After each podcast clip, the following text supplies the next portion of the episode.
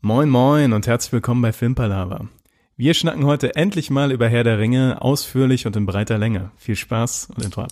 Okay, let's face facts. I know what you're thinking. But it doesn't make any sense. You're safer here than any place else. Now just lock yourself in and keep quiet. Just listen.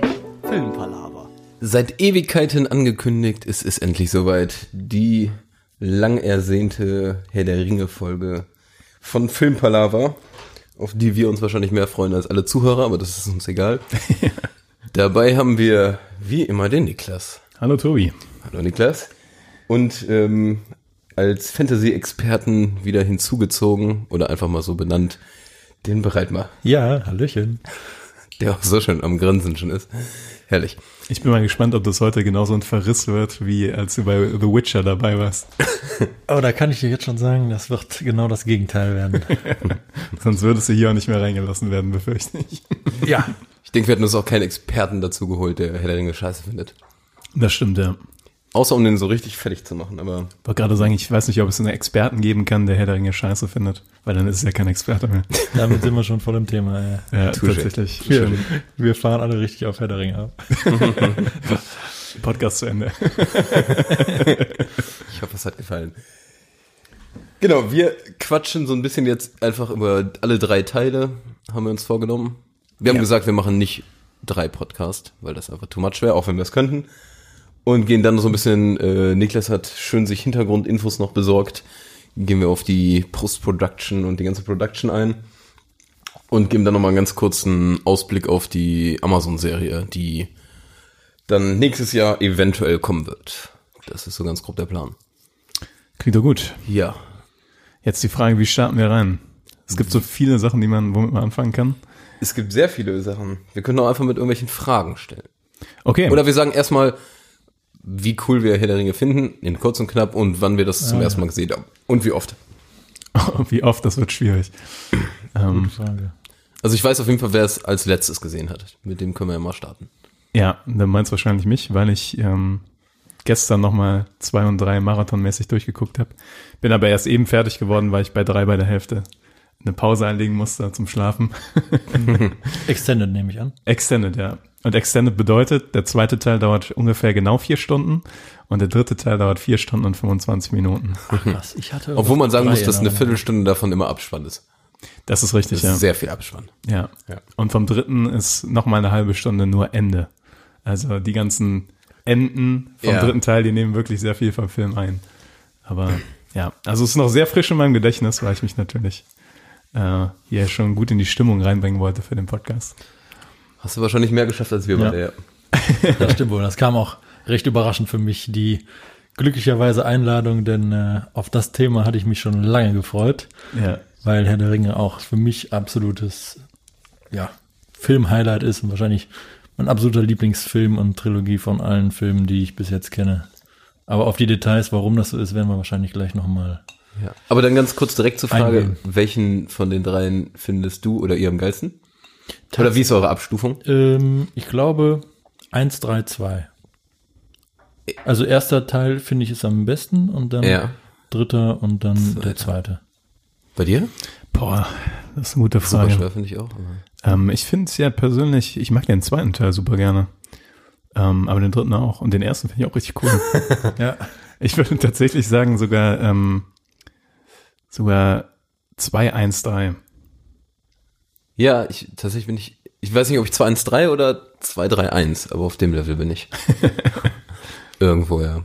Also das ist aber natürlich alles eine Einteilung auf hohem Niveau. Ja. Ich glaube, ich habe allen drei Filmen bei Letterboxd fünf Sterne gegeben und äh, wirklich so. das ist dann nur noch so Gusto, Ja. welche Szenen man am liebsten hat oder sowas, was man äh, am liebsten sehen will. Also Ja. das ist in keiner Art und Weise irgendwie eine Einteilung im Sinne von, man sollte den einen Teil dem anderen vor, vorziehen oder sowas Ja. in der Richtung. Nee, das stimmt. Also wenn der eine, wenn, der, wenn ich dem ersten 10 Punkte gebe, gebe ich dem dritten vielleicht 9,9 und dem zweiten 9,8 so ungefähr. ja, tatsächlich. Wenn man das so unterteilen mag, ja. Ja. Mich Das würde Krasse ist, die sind schon 20 Jahre jetzt ungefähr alt. Ja, genau. ich ja Ja, das, äh, genau, das, das wollte ich gerade schon ansprechen, weil ähm, sind 2001, 2002 und 2003 rausgekommen, wo wir alle noch 10, 11 oder 12 Jahre alt waren. Richtig. So in dem Bereich. Ähm, und deswegen würde auch direkt mal die Frage folgen, ob ihr euch noch so an das erste Erlebnis erinnern könnt, wie ihr Herr der Ringe gesehen habt. Hatten wir die Frage vielleicht eben schon mal? Vor dem Podcast? Sehr gut, ja. Da habe ich mich schon Lange sehr darauf vorbereitet. vorbereitet. Ähm, ja, tatsächlich, ich kann mich nicht mehr so gut dran erinnern, aber es muss dementsprechend, da ich ja dann noch nicht zwölf war und dem und noch nicht ins Kino konnte, es muss irgendwie zu Hause gewesen sein. Ich weiß noch, dass ich unglaublich gerne in den zweiten gegangen wäre, aber das ging halt nicht, weil ich da noch elf war. Und den dritten, nehme ich an, habe ich dann hoffentlich im Kino geguckt, aber danach wahrscheinlich eher erst ähm, die anderen zu Hause auf DVD oder wenn es nicht sogar noch Kassette war, das habe ich nicht mehr so ganz auf dem Schirm. Ich hatte auch den dritten im Kino, weil ich da dann endlich die zwölf gepackt hatte. Und die anderen beiden weiß ich nicht mehr. Kennst du so? wie stolz du klingst, dass du die 12 gepackt hast. Ja, hallo, das schafft nicht Ja. jeder. Endlich Richtig geschafft, krass. zwölf Jahre alt zu werden. Ja, und ich habe immer gedacht, ich habe die im Kino gesehen. Da habe ich letztens nochmal genauer drüber nachgedacht. und Ich habe die nicht im Kino gesehen. Und nur beim dritten bin ich mir immer noch unsicher. Also eins und zwei auf jeden Fall nicht. Aber du bist doch. Nee. das Ich bin ein Jahr jünger sein. als du. Du bist ein Jahr jünger als ich. Ja, Das kann eigentlich genau nicht gepasst haben, glaube ich. ja. Aber es kann auch sein, ich, ich weiß das wirklich tatsächlich nicht mehr. Ich weiß nur noch, dass ich die, ähm, dass ich den ersten zum ersten Mal an einem Ostern gesehen habe. Und ich glaube, es war damals so, dass die irgendwie anderthalb Jahre später dann im Free TV an Ostern kam auf RTL oder sowas. Das. Da bin ich überfragt. Ja, ja, möglich. ich glaube, das war so damals. Natürlich in der kurzen Version und äh, mit, mit gedauert. 10.000 Werbungs, Werbungspausen dazwischen, was dann wieder in die Länge gezogen hat. Ja. Aber ähm, ja, war damals schon begeistert, weiß ich. Umgehauen. Das hat bei mir auch noch Jahre dann nachgedauert, bis ich überhaupt erstmal die Extended Versions gesehen Ja. habe.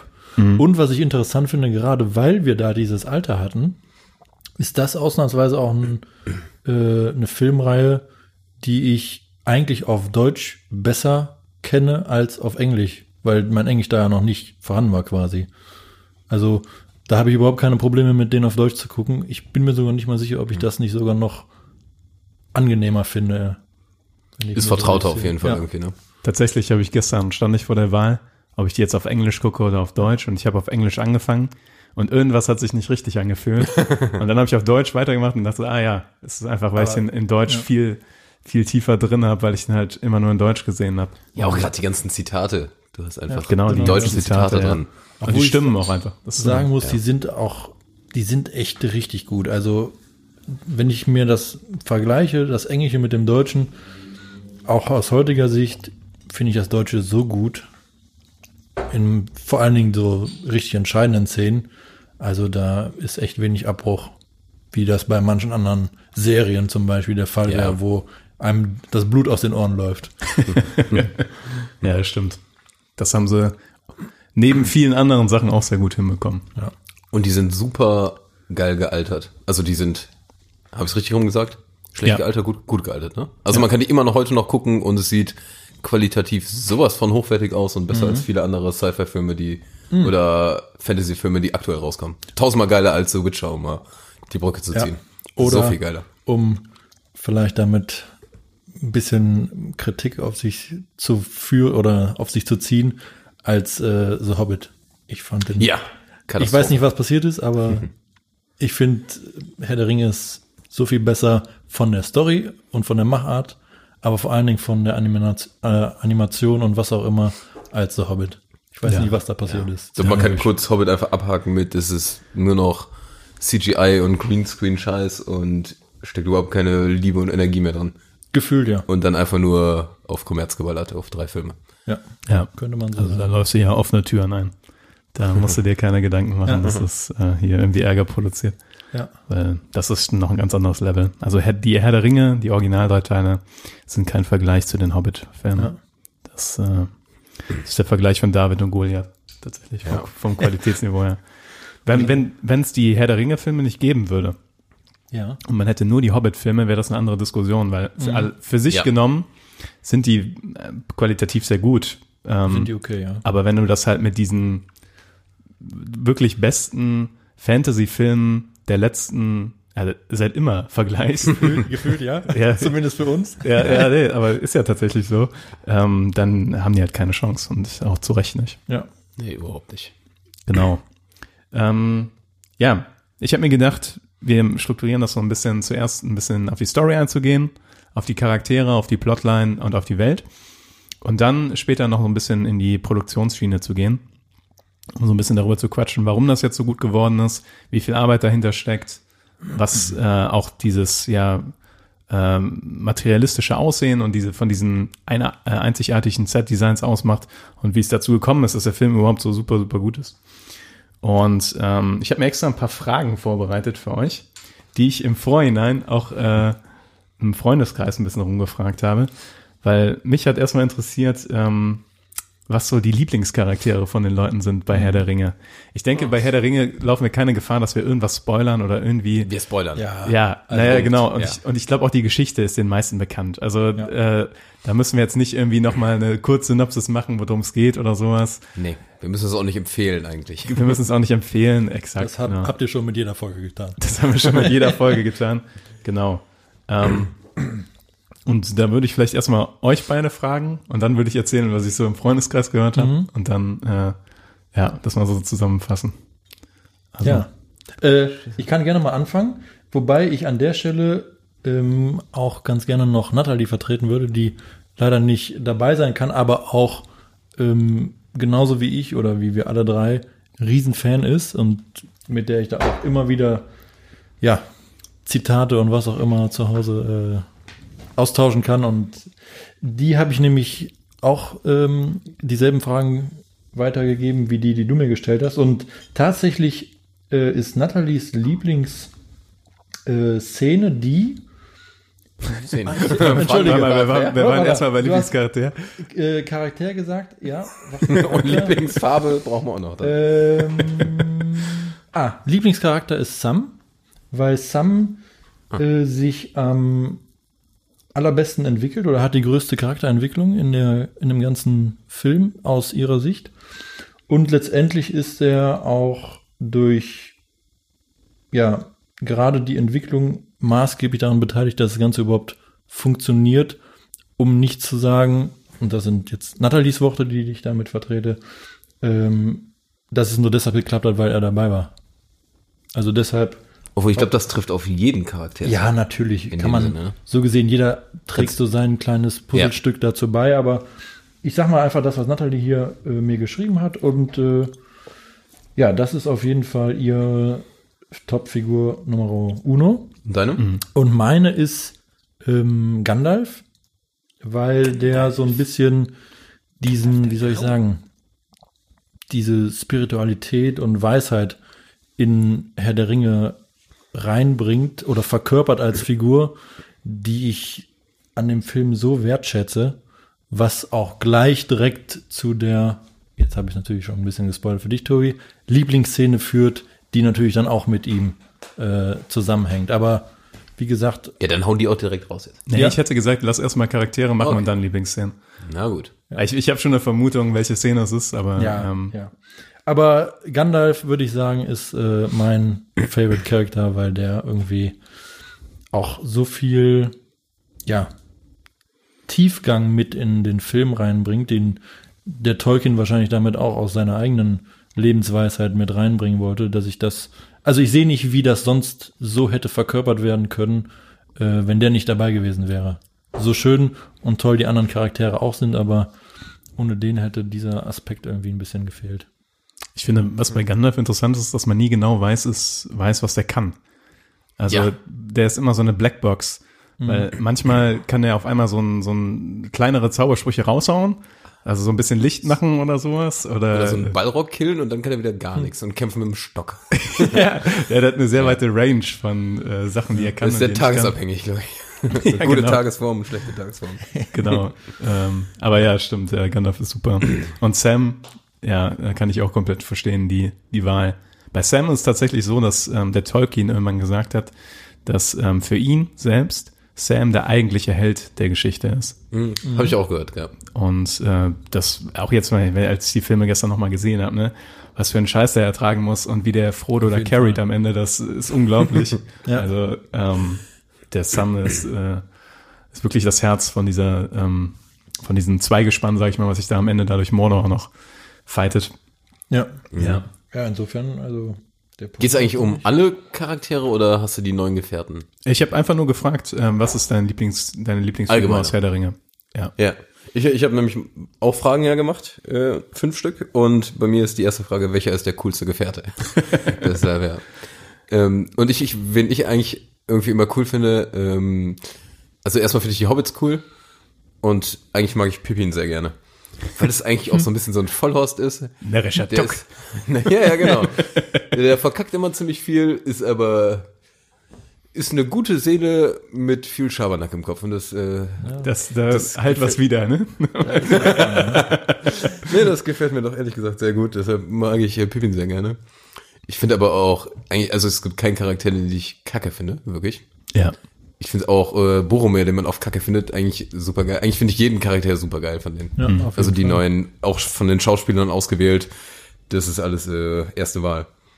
Ich finde Ja. auch, dass ähm, Herr der Ringe es einzigartig schafft, dass die so eine äh, Bandbreite an Charakteren in den Gefährten da zusammenfassen, die man alle wirklich, also äh, die man alle lieben kann irgendwie. Also Mhm. es ist tatsächlich wirklich ein, einfach schwierig zu erreichen, dass du so viele Charaktere ähm, so gut in den Film einbinden kannst, wie die das schon in, in ähm, dem ersten Teil schaffen, in die Ja. Gefährten. Mhm. Und äh, allein das ist schon eine Riesenleistung. So. Ja, Allerdings- wer ist denn deiner? Ja, pass so, auf. ja. Ich will erstmal, das Lustige ist nämlich, äh, tatsächlich hat jeder eine andere Antwort darauf. Und das ist auch wieder so ein Zeichen dafür, dass das wirk der Film wirklich auf vielen Ebenen funktioniert. Ja. Und niemand sagt Frodo. Nee, Was tatsächlich auch interessant ist, ähm, was wahrscheinlich damit zusammenhängt, dass Frodo natürlich am Ende der Story schon sehr, sag ich mal, also durch die, durch die Qualen, die er durch den Ring erleidet, natürlich schon sehr, ich will nicht sagen wehleidig ist, aber er ist mehr das Problem am Ende als die Lösung, sagen wir so. ja. Und äh, dann nehmen halt die meisten Sam.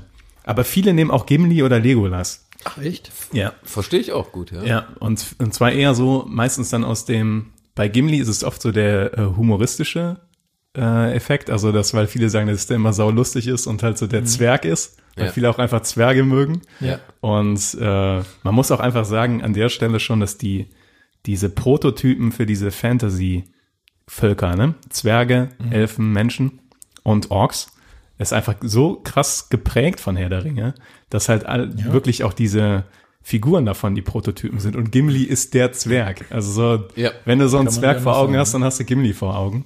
Das hast du in jedem Rollenspiel, in jeder Serie, die noch kommt, irgendwie Ja. genau Aber diese ganzen da, Dinge. da stellt sich mir auch die Frage, gab es überhaupt die Idee solcher Figuren, bevor der Tolkien die sich ausgedacht hat? Ja. ich glaube schon, ja. Ja, ich habe ein bisschen zu dem Background davon gelesen und der Tolkien hat im Wesentlichen, ähm, war seine Motivation generell für Herr der Ringe, äh, dass er gesagt hat, okay, der ist, der ist Engländer gewesen und hat gesagt, England hat keine eigene Mythologie. Nicht so wie die nordischen Völker oder sowas, wo die unglaublich viele Sagen und Fabeln haben. Und er wollte England seine eigene Mythologie geben.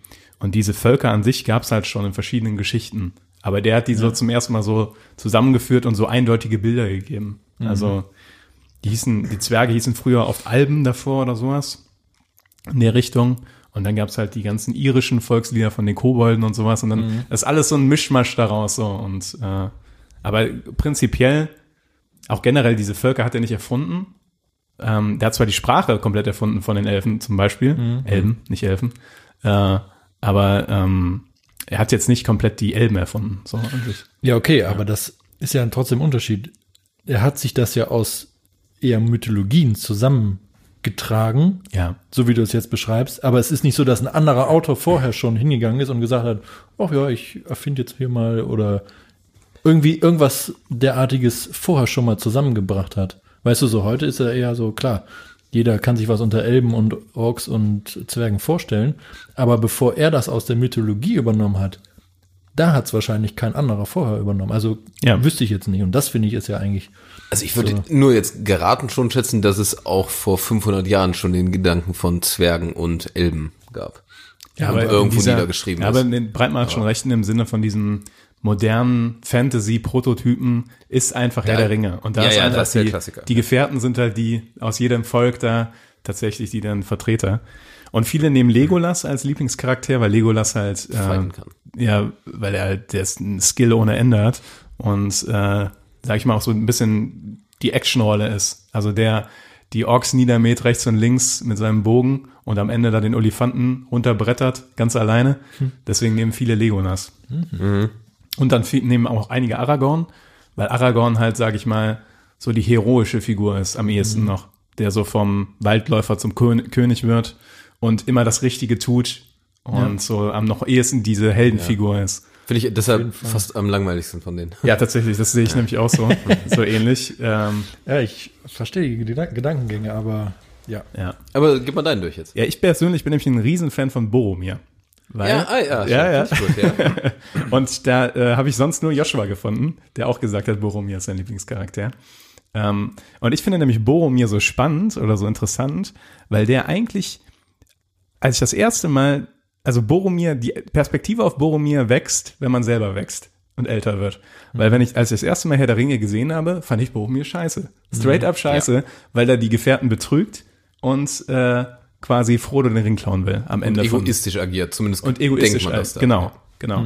Und je älter man wird, finde ich, und je öfter man es auch sieht, desto mehr Gefühl bekommt man für diese, diesen Konflikt, in dem Boromir steht, dass er auf der einen Seite natürlich sein, den Eid seines Vaters erfüllen will, nämlich dass er Gondor beschützen will und sein Volk beschützen will und dafür diesen Ring braucht oder diese Waffe braucht und auf der anderen Seite dann mit den Gefährten unterwegs ist, was ja schon echt ein Himmelsfahrtkommando ist, muss man einfach sagen, und da auch noch von dem Ring beeinflusst wird. Ja, ja. Und Boromir ist die einzige Figur auch, die nicht komplett rein gut ist. Also die einfach so ein bisschen im Graubereich ist. Äh, und dadurch viel interessanter als Legolas, Gimli oder Aragorn, die einfach, du weißt, das sind die Guten. Und die werden auch nur guten Scheiß machen. Ja. So, also da ist überhaupt keine Frage, dass die irgendwas Schlechtes machen oder sowas. Die Hobbits kannst du eh nicht hassen, weil das so kleine Halblinge sind und Gandalf ist ein Zauberer. Aber Boromir ist halt einfach so ein ganz normaler Mensch, der seine äh, Ziele hat und die halt kollidieren. Und dann in den späteren Filmen kriegt man noch die zusätzlichen Dimensionen von seinem Bruder Faramir und seinem Vater Denethor, die diese Spannung zwischen denen, dass Faramir komplett missachtet wird von seinem Vater, Boromir Faramir aber liebt als Bruder und dass beide aber den Stolz des Vaters erfüllen wollen, das nicht so richtig funkt, fun äh, funktioniert. Ja. Und deswegen finde ich Boromir eine super interessante Gestalt und die interessanteste auf jeden Fall von den Gefährten. So. Hm? Ich kann es nachvollziehen. Ja. Ja. Ja. Ein Statement für Boromir. Unter, unter verstehe ich, unter dem Aspekt finde ich bei dem, was ich gesagt habe, ähm, also ich habe es eben nicht so schön ausgeführt, aber finde ich den Aspekt, weshalb ich Gandalf genommen habe zum Beispiel auch, weil der diese ja diese Entwicklung auch gemacht hat, dass der halt einfach zwischendurch raus ist und dann einfach als Gandalf der Weiße wiederkommt. Das finde ich ist auch so geil nochmal, weil als der noch Gandalf der Graue ist, ist der auch noch so ein bisschen, ja, ich rauche mal ein Pfeifchen hier mit, ne? den, hier mit den Hobbits zusammen und so. Und das ist ja nicht schlecht und alles, aber so diese Spielereien und so, die gehen dann halt, die werden so rausgewaschen und dann bleibt am Ende nur noch dieses rein pure, ja, Ja. Weiße übrig und das finde ich ist bei dem auch nochmal so richtig, also einer nochmal der Gründe, warum ich den genommen habe. Ja. Und äh, ja, aber ich kann auch fast jede Wahl gut nachvollziehen oder nicht nachvollziehen, wenn, wenn man sagt, ja, der ist mir zu langweilig. Also ist schon ein echt gutes Setup da. Ja, auf jeden Fall. Also, das alleine schon. Also, ich fand alleine den Fakt, dass so viele von, von den Leuten, die ich gefragt habe, unterschiedliche Wie Charaktere viele hast du denn gefragt? Nur mal so haben. jetzt? Äh, insgesamt, ah, ich habe nicht gezählt, aber ich würde sagen zehn. Zehn. insgesamt. Ja, okay. Manche haben nicht geantwortet, also. Ich würde sagen, ich hatte acht Antworten oder sowas oder sieben. Ja. Ähm, und manche haben gesagt, ja, gib mir ein bisschen Zeit.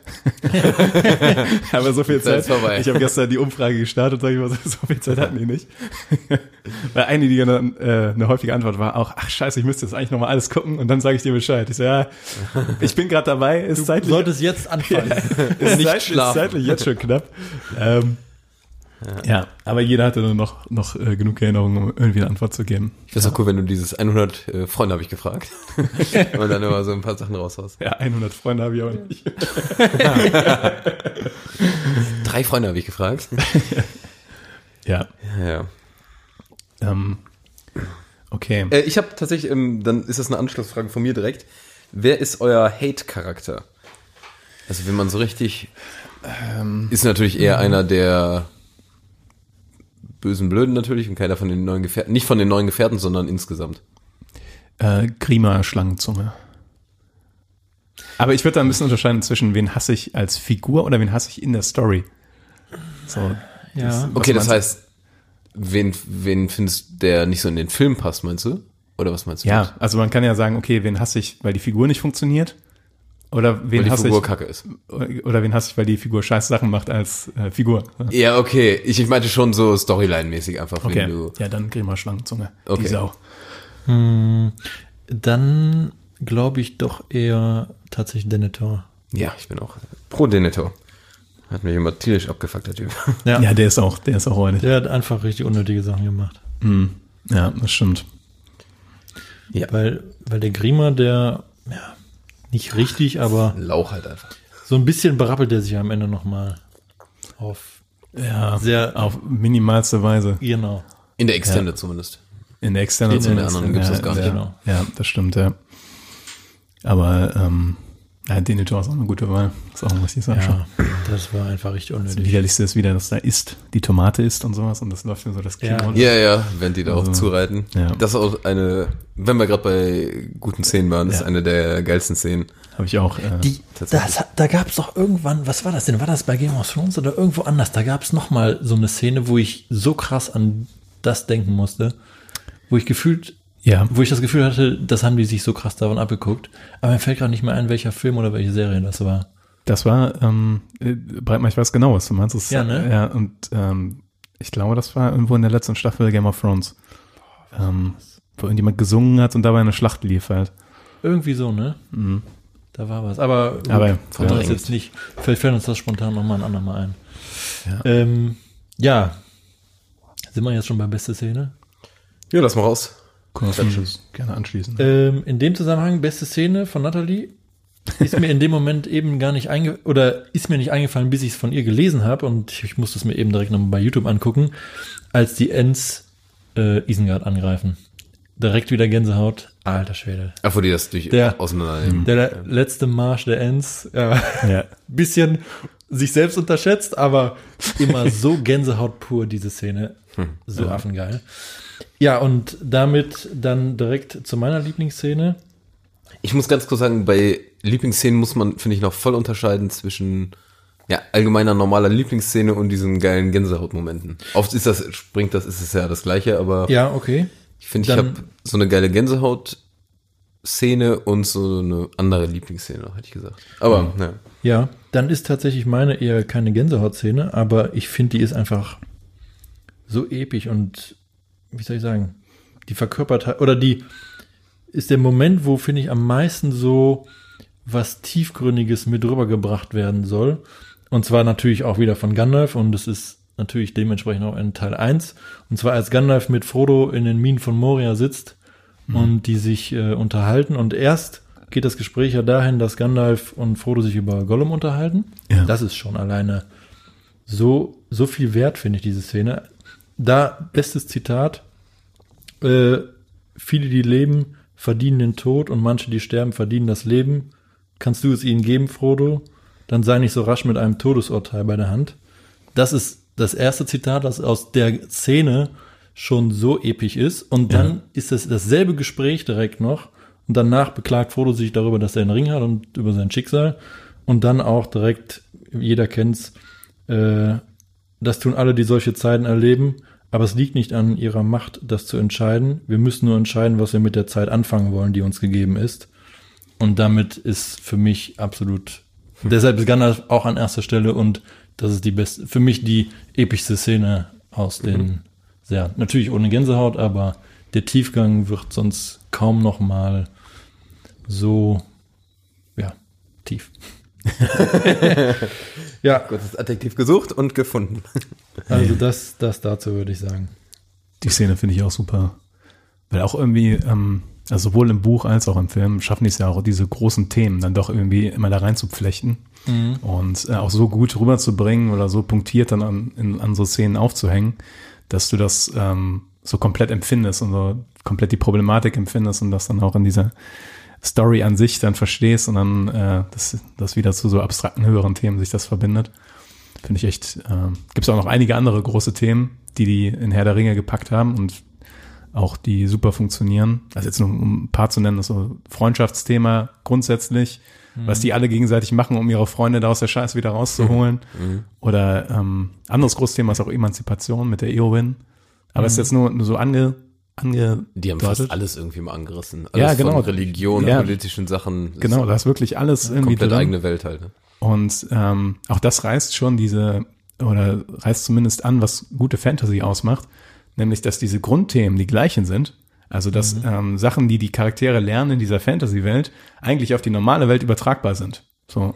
Und ähm, das fördert auf jeden Fall auch, dass man da integriert ist als Person und Bock darauf hat. Ja, wie das, wie das halt immer ist bei Geschichten und genau. vorher schon Mythen und wie auch immer, weshalb man darauf abfährt, ja. Ja.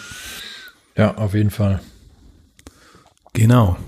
Ähm, ich habe äh, eine Lieblingsszene, Ich glaube, ich kenne sie sogar. Ich glaube auch, dass ich habe die bestimmt schon mal, ich habe das bestimmt schon mal irgendwo gesagt. Ähm, und das ist, die Szene ist so krass, dass ich sie mir nur auf YouTube angucken muss. Und ich habe so Gänsehaut und bin so voller Adrenalin, als hätte, als, als hätte ich weiß Gott was gemacht. Und zwar ist das ähm, die Szene, als die Rohirrim, also die Reiter Rohans, äh, nicht in Helms Klamm, sondern in der Schlacht um Gondor auf dem Hügelkamm erscheinen und Theoden seine letzte Rede hält und äh, die alle einfach nur noch totschreien und dann in die Streitmacht der Orks rein Ja. dreschen.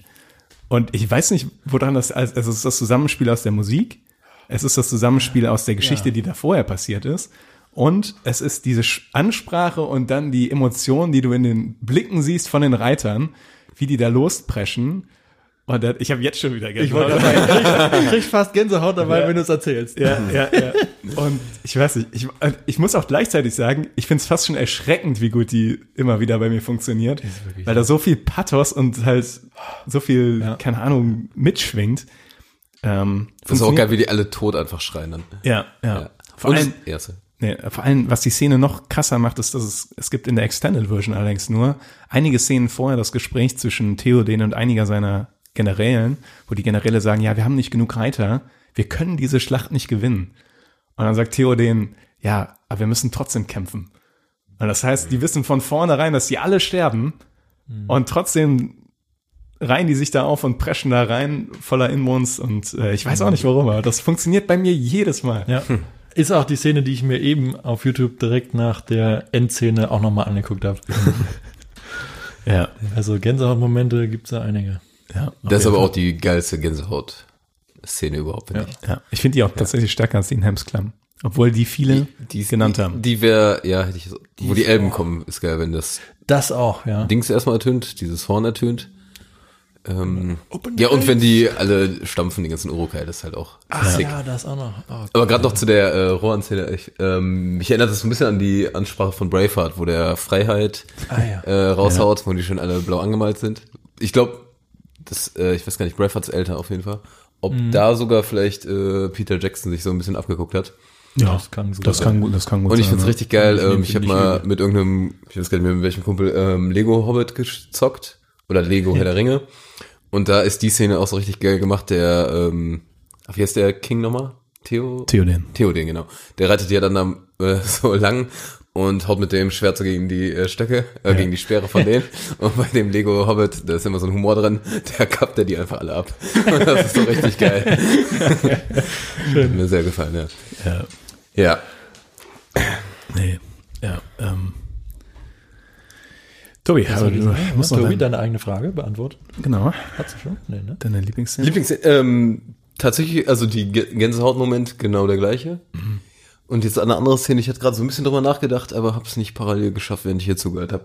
Deshalb Ah, habe ja. ich mir Äh, Komme ich nochmal drauf zurück. Ähm, aber das, was ihr nanntet, ist schon mal auf jeden Fall nicht verkehrt. Ich könnte sonst noch kurz sagen, was so die, die allgemeinen Zuhörer so genannt haben, als Lieblingsszenen. Ja. Ähm, und da kam oft halt die, ähm, die Ankunft von Eomirs, äh, Eomirs Reiterschar bei Helms Klamm. Ah, ja. Wo Gandalf da auf dem Hügel steht und sagt so, am Licht des fünften Tages komme ich und Herrlich. komme dann, ströme dann den Hügel da runter und äh, ja, vor allem, wo dann vorher Aragorn und Theoden Ach, noch noch auf den Pferden sagen so, reitet raus mit mir. und so, alles klar. Was war das? Für, nicht für Tod und Verderben, ne? Das war was anderes. Ruhm und Gloria. Ich glaube für Ruhm und Gloria. Rohan, äh, irgendwie für euer sowas. Erfolg. Ja. man könnte jetzt viel mit. Und, und Gimli Zitiert. dieses, die, äh, dieses Dingens da bläst. Äh, Diesen- Ja, ja, ja, ja. Das Helmshorn. Horn. Das ist Ja, genau. Helm, Hammerhans. Horn, der Ja, ja, da auch die, so da sagt der Gimli irgendwie, oder ich sag's der Theoden, ich weiß nicht, möge das Horn in der Klammer erschallen. Ein allerletztes Mal. Ich so, ja, come on, let's go. Ich bin dabei. ja. das funktioniert auch so wunderbar. Jedes Mal. ja. Ähm, genau, das wurde oft genannt. Dann ähm, wurde genannt, wie Legolas den Olifanten killt. ja, dachte ich mir schon. Tatsächlich? Ja, das finde ich nämlich auch nicht so, das weil das so eine reine Action-Szene ist. ja. Fand ich auch nicht so nicht genug. krass. Ähm, und äh, was ich zumindest noch auf der Liste hatte, ist halt äh, Pipins Lied, wo äh, Faramir rausreitet, Ja, um Osgiliath wieder zu erobern. Das ist halt, Also, Das ist Deep, auf jeden Fall. wenn, wenn ich da anfange, darüber nachzudenken, fallen mir eigentlich nur noch Ja. Szenen ein, die ich geil finde. Dann denke ich auch wieder an, als Gandalf dem Barrow gegenübersteht ja, und dann wirklich, könnte es fast komplett mitsprechen. ja, ja. Und dann, du kannst nicht. Vorbei! so geil. Oder auch die letzte Schlacht, die darf man auch nicht vergessen, vor den Toren von äh, Mordor. Ja. Die ist Ja, es- auch noch mal, Wo es dann explodiert alles.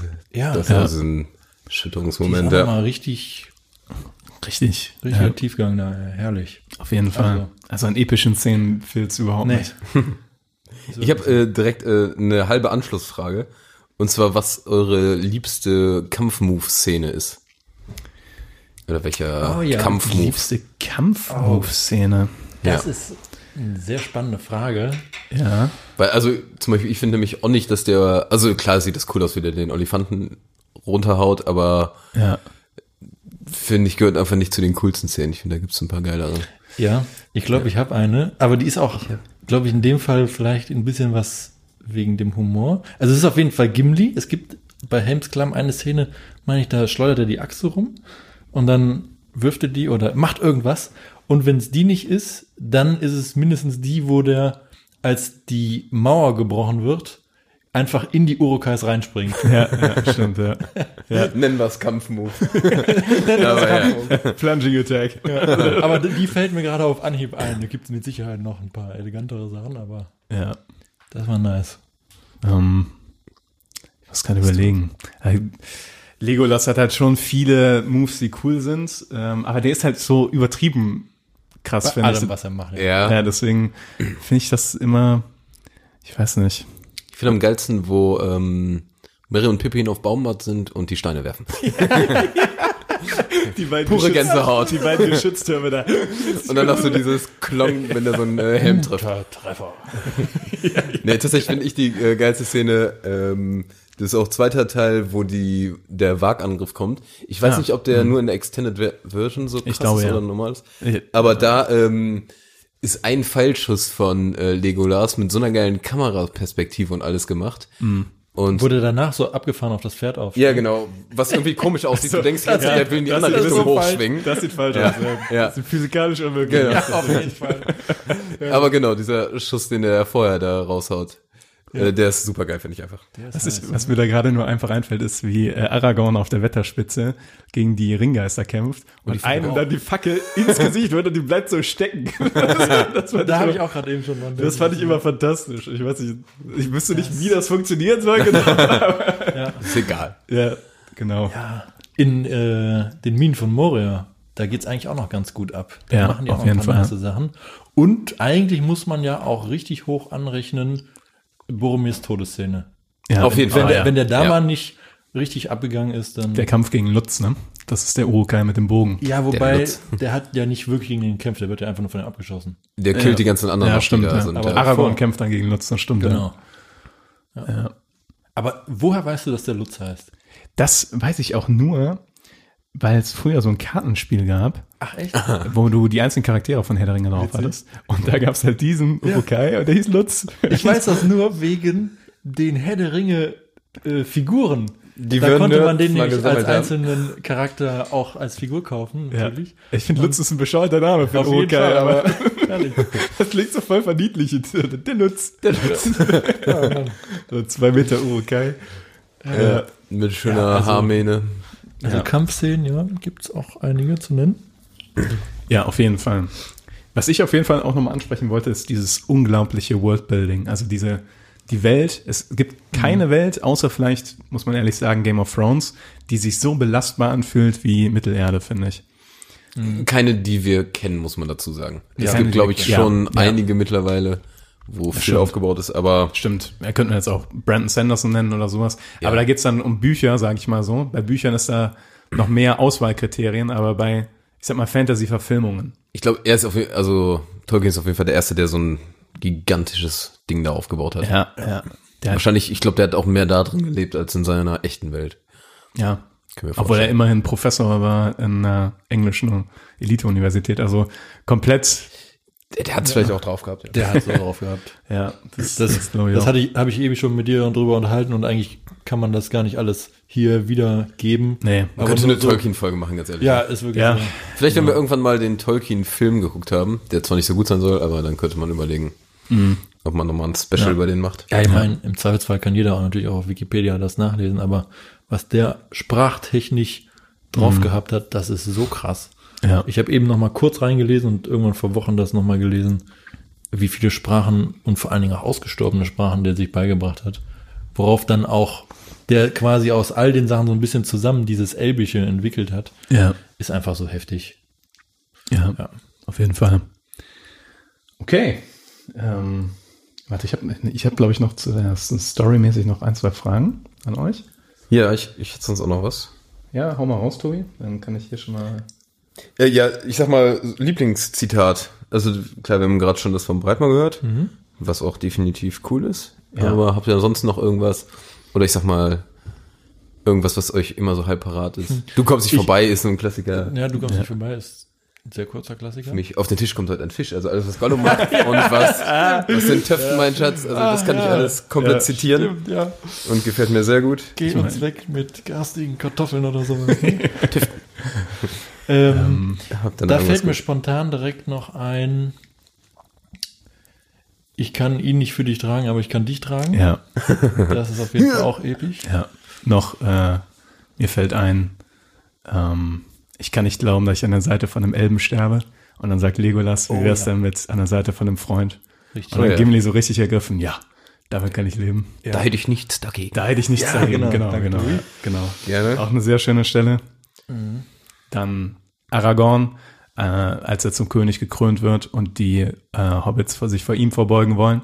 Und dann sagt Aragorn, vor euch, also ihr müsst euch vor niemanden verbeugen und dann verbeugen sich alle vor den Hobbits. Ja. Oh, da ist, glaub, ich glaube, da kriege ich auch immer Gänsehaut. Hm. wenn ich, wenn ich Pippi in die Augen. Ja. Pippin in die Augen. Ja, so. ja, ein bisschen Pippin in die Augen. Oh Mann. ja. Gibt auf jeden Fall echt viele coole. Gibt's auch viele. Und ich könnte keins auf Englisch raushauen. Es gab noch eins von Bilbo, das ein bisschen untergeht im ersten Teil. Aber genau, wenn Sam an der Schwelle steht, den mit seinem nächsten Schritt sich so weit von zu Hause zu entfernen, wie er noch nie weg war, dann wird, dann fängt Frodo an, was von Bilbo zu zitieren. Das habe ich sogar auf Nathalies, habe ich für Nathalies Junggesellenabschied auf unser T-Shirt gedruckt. Ähm, boah, wie ging das nochmal? Irgendwas mit, es ist eine gefährliche Sache, Frodo, aus der Haustür hinauszugehen. Und äh, wenn du nicht auf deine Füße aufpasst, weißt du nicht, wohin sie dich führen. Das ist eigentlich auch Ja. Ja. richtig, richtig gut. Ja. Auf jeden Fall. Also an guten Zitaten fehlt's Mangels nicht. nicht, nein. Ja. Und wenn es nur ist, äh, heute ist ein Bluttag. Und dann reitet, Reiter von Rohan. ja. Genau. Ach ja, Herr der Ringe. Ja, und äh, warte, hatte ich nicht. Ich äh, hab's genau, ge- ich, ich habe es gestern gesehen, ich könnte schon wieder ein, gucken. ein Bluttag, ein Schwerttag. Irgendwie ja, sowas, genau, ne? genau. Also, heute ist ein Schwertag, heute ist ein Bluttag. ich habe es tatsächlich jetzt äh, über ein Jahr nicht geguckt. Ich weiß es gar nicht. Ich müsste es auch wieder gucken. Ich habe noch äh, eine Frage. Das ist so ein bisschen halbwegs ähnlich mit ähm, Lieblingscharakter vielleicht, aber von welchem Charakter hättet ihr am liebsten eine Spin-off-Serie? Also so eher Richtung, also Vorgeschichte oder Nachgeschichte, wie auch immer. Bilbo zu sagen, ist ja jetzt ein bisschen fehl am Platz, ne? Bilbo ist vielleicht, es sei denn, du sagst eine gute Spin-off-Geschichte, dann könnte man sich das wünschen. Die Geschichte an sich war ja nicht schlecht, nur die Umsetzung war so. Das Buch ist auch der Hammer. Ähm, ja, ist eine gute Frage. Gandalf. Ist enttäuschend, aber ich muss eigentlich schon wieder Gandalf sagen, weil Die Vorgeschichte what the sozusagen. fuck hat der halt gemacht in seinen, wie alt auch immer, 300, 400 Jahren vorher? Ich glaube, das ist schon viel, viel älter. Ich weiß es nicht. Ich hätte mal irgendwann gehört, dass er schon im ersten Zeitalter da war oder irgendwie sowas. Echt? Aber Ich habe keine Ahnung. Das ist auf jeden Fall auch spannend. Das ist auch bei dem ein bisschen schwierig zu sagen, ob der jetzt überhaupt alt ist oder, weil er ist ja so ein halbgöttliches Wesen da irgendwie. Schwierig zu sagen. Ja. Also äh, zu, an der Stelle muss man sagen, ich habe einmal das Silmarillion gelesen. Hast du? Hast du komplett? Ah. Ja, aber ich davon ist halt sehr viel wieder entfleuscht, das ist sehr lange her. Ähm, und so viele Namen und Orte und alles, was dazu kommt. Da gibt's auch, es gab eine Zeit lang mal auf YouTube, das ist leider mittlerweile runtergenommen, von Ian McKellen gelesen. Die, ähm, nee, nicht von Ian McKellen, sondern von ähm, dem deutschen Sprecher von Ian Habe ich McKellen. eben noch gelesen. Irgendwas mit Höppner. Nee, Richard Dex heißt der, glaube ich. Echt? Ja, Nee, ich meine nicht. ist ja auch egal. Ich meine, habe ich eben noch. Auf jeden Fall hat der Ja. das Silmarillion, Silmarillion einmal als Audiobook aufgenommen. Ist, äh, Aber nicht mehr da? ist nicht mehr bei YouTube auf jeden Fall. Ah. Also irgendwo wird das wahrscheinlich noch geben. Ähm, worauf wollte ich hinaus? Dein ähm, Spin-off-Serienboy? Oder? Du, du warst erst bei Gandalf und wie alt er ist. Ach ja, Ja. okay. ich ja. weiß nicht. Man kann sich schon mal ein bisschen bei Herr der Ringe verlieren. Ja, aber bei Spin-off-mäßig, mh, ich glaube, ich würde auch gerne Elrond vielleicht. Kriegt Ja gut, da hast du eine kriegt man ja vielleicht. Spin-off-Serie. Ja, genau. Ähm, Das könnte interessant sein. Aber Oder sonst, Galadriel und alles, Noch mal das ist ja super viel. Nachgeguckt, Joachim Höppner heißt der Synchronsprecher von Ian McKellen. der Deutsche. Ja. Aber auch bei Herr der Ringe, bist du sicher? Ja. Also laut Wikipedia. Bin ich doof? Warte, das mache ich mal direkt. Guck du nochmal. Ja, ich guck mal direkt parallel Aber nach. Währenddessen müsst ihr kurz den, den Laden am Laufen halten hier. Ich sag einfach mal, ich fände, äh, was ich einfach mal spannend fände, weil es was anderes wäre, äh, Faramir zu ballern, was der so ähm, im Vorleben treibt. Also äh, den ganzen Waldläufer-Stuff finde ich cool.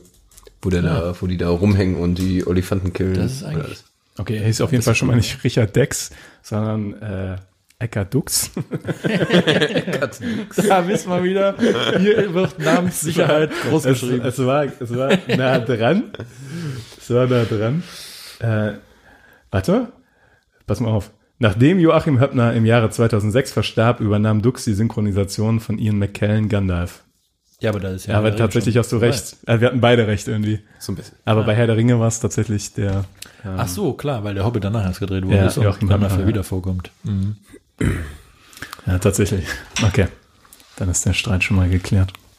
Ja, der. Ja, Ja, da hast du recht. Eigentlich in der Hinsicht ist vielleicht zu Gandalf ein Spin-off zu umfangreich und man weiß nicht, wo das enden soll. Und Ja, da man kann ja eigentlich ein ist- Jahr aus seinem Leben irgendwo nehmen, weil es super spannend ist. Also cool wäre es. aber da ist so dieser Guerillakrieg von Faramir vielleicht schon spannender. Oder einfacher umzusetzen. War auch nur mal als äh, Gedanke, weil das in den Büchern geht die Geschichte von Faramir ja auch noch ein bisschen weiter, ne?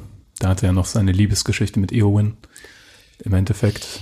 Ja, ich meine, mit den Hobbits und so geht's ja auch weiter mit. Da gibt's ja noch Krieg im Auenland und den ganzen Kram. Frodo ist Bürgermeister Ja, und irgendwie sowas. das- Echt? Da fehlt ja noch. Das Okay, hatte ich ja, als, ähm, ich habe einen Punkt Kritik hier. Hast du die Bücher nicht gelesen? Oh, da triffst du mich, triffst du mich, ja. Nee, Ah, okay, ich habe ja, irgendwann im ersten abgebrochen und das Ja, ist auch schon mindestens 15 Jahre Aber ich muss auch sagen, ich bin jemand, der sagt, ähm, die Filme sind besser als die Bücher. Und auch wenn man damit schon Gefahr läuft. Es ist ja selten der Fall, aber ähm, ähnlich wie bei Fight Club finde ich hier, dass die Verfilmung besser ist als die Bücher. Weil die Bücher, finde ich, verlieren sich teilweise im Detail. Die sind teilweise sehr extrem detailliert. Klar. Und es ist Also, anstrengend zu lesen, Das ja. mag natürlich sein. Insofern leichter, leichtere Kost, aber es ist immer noch natürlich herausragend, was es Ja, sich damit klar. dann noch für noch mehr Gedanken gemacht hat. Auf jeden Fall. Aber was wolltest du gerade sagen? Äh, Ich wollte sagen, ich hatte so mir ein, zwei Stichpunkte gemacht, die ich als einzige Kritik so Ja. zumindest an den Filmen sehe. Und ähm, das ist, dass diese Zerstörung vom Auenland nicht dabei ist, die ähm, im, äh, in den Büchern dabei ist, weil ich finde, das ist so, eigentlich geht es ja so um das Thema, selbst wenn du alles gegeben hast, um deine Heimat zu beschützen, so, in, das ist ja das im Groben, was sie versuchen, die Hobbits, ähm, kann es trotzdem dazu kommen, dass wenn du zurückkommst, dass es trotzdem sich verändert hat und äh, also dass es nicht, du nicht wieder zurück in diese heile Welt zurückkommst. Es ist ja diese, sage ich mal, archetypische Hero-Story, dass du aus dem, aus deiner Komfortzone aufbrichst, irgendwas sehr Schweres tust, das erreichst, dann zurückkommst und du ein geänderter Mensch bist. Ja, diese Heldenreise, klassische. Ja, genau, genau. Und ähm, das fand ich bei den Büchern Herr der Ringe sehr cool, dass die, oder zumindest interessant, dass die ins Auenland zurückkommen. Und das Auenland ist nicht mehr ihre Heimat, sondern Saruman ist da eingefallen und äh, hat das da tatsächlich. niedergebrannt halb. Ja, und das ist in den Filmen halt überhaupt nicht. Da gibt's nur eine kurze Vision, Genau. wo das dargestellt wird. Bei Galadriel. Im Voraus, genau. Ja. Ach, guck an. Ja. Und dann ist auch noch so, dann wird auch noch, wie Frodo immer wieder krank wird eigentlich und dass er deshalb dann auch irgendwann mal abzischt.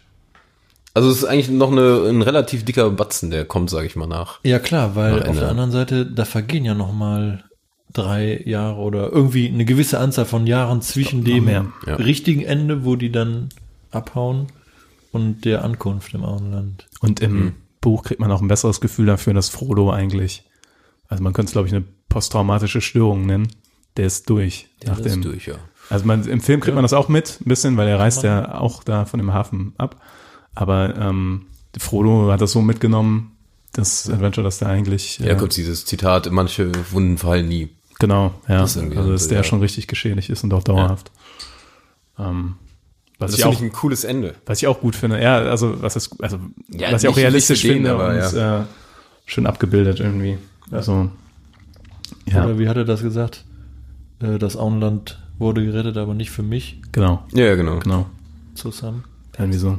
Boah, wir, haben, wir ballern ja richtig Zitate raus. Ja, Ja, hör mal. Also ich jedes glaube, wir Zitat können zu dritt äh, den Film synchron sprechen oder komplett na, nach, nachsprechen. Hier. Was, ähm, was ich jetzt beim erneuten Gucken, was mir nochmal aufgefallen ist, was ich auch interessant fand, was ich so noch nie so richtig gesehen habe, ist ähm, die Dynamik zwischen Sam und Frodo am Ende, wo Sam, also Frodo ist da ja schon öfters am Aufgeben und denkt, er schafft es nicht mehr und äh, Sam sagt die ganze Zeit, doch, äh, wir schaffen das und denk doch mal ans Auenland und so weiter. Zum einen ist das ist da ein Punkt, auf den ich später noch kommen will, aber die Filmmusik an den Stellen ist immer super, weil dann kommt immer ganz leicht das Thema vom Auenland rein an den Stellen, wenn Sam vom Das ist so Auenland erinnerungsmäßig. Ja, das haben die super gemacht. Das ist so ganz subtil, aber es funktioniert. Ähm, und es gibt da noch am Anfang diese, diesen Konflikt zwischen den beiden, dass Frodo schon relativ früh begriffen hat, dass es wahrscheinlich keinen Rückweg geben wird. Und deswegen überhaupt keine Hoffnung mehr hat. Also der ist komplett am Ja, Ende, stimmt. weil und Sam ist aber noch so ein bisschen naiv Ja. und so deswegen optimistisch, aber deswegen geht's auch weiter. Was als, also er braucht diesen Optimismus und diese Naivität, damit es überhaupt weitergeht. Allerdings kippt das am Ende. Ganz am Ende begreift nämlich Sam, dass es keinen Rückweg mehr geben wird. Und dann ist Frodo der, der ihn ganz am Ende noch weiter treibt. Das hatte ich schon wieder ein bisschen vergessen. Also, ja, Wann, ist, die was Szene ist denn ganz sagen? am Ende? Ist das? als sie kurz vom Berg sind. Also das ist, äh, okay. da sagt, äh, da sagt Sam irgendwann, ähm, ja, ich weiß, dass es keinen Rückweg mehr geben wird. Und dann, äh, Ah, ja, okay. dann äh, tragen die sich so gegenseitig die letzten Meter ja quasi immer so fünf Meter weiter. So. Das ist, geht am Ende ja echt oft hin und her. Da können sie überhaupt nicht mehr und dann kommt noch mal Gollum, dann rennen sie wieder ein Stück und dann können sie wieder überhaupt nicht mehr. Da sind sie komplett am Eimer.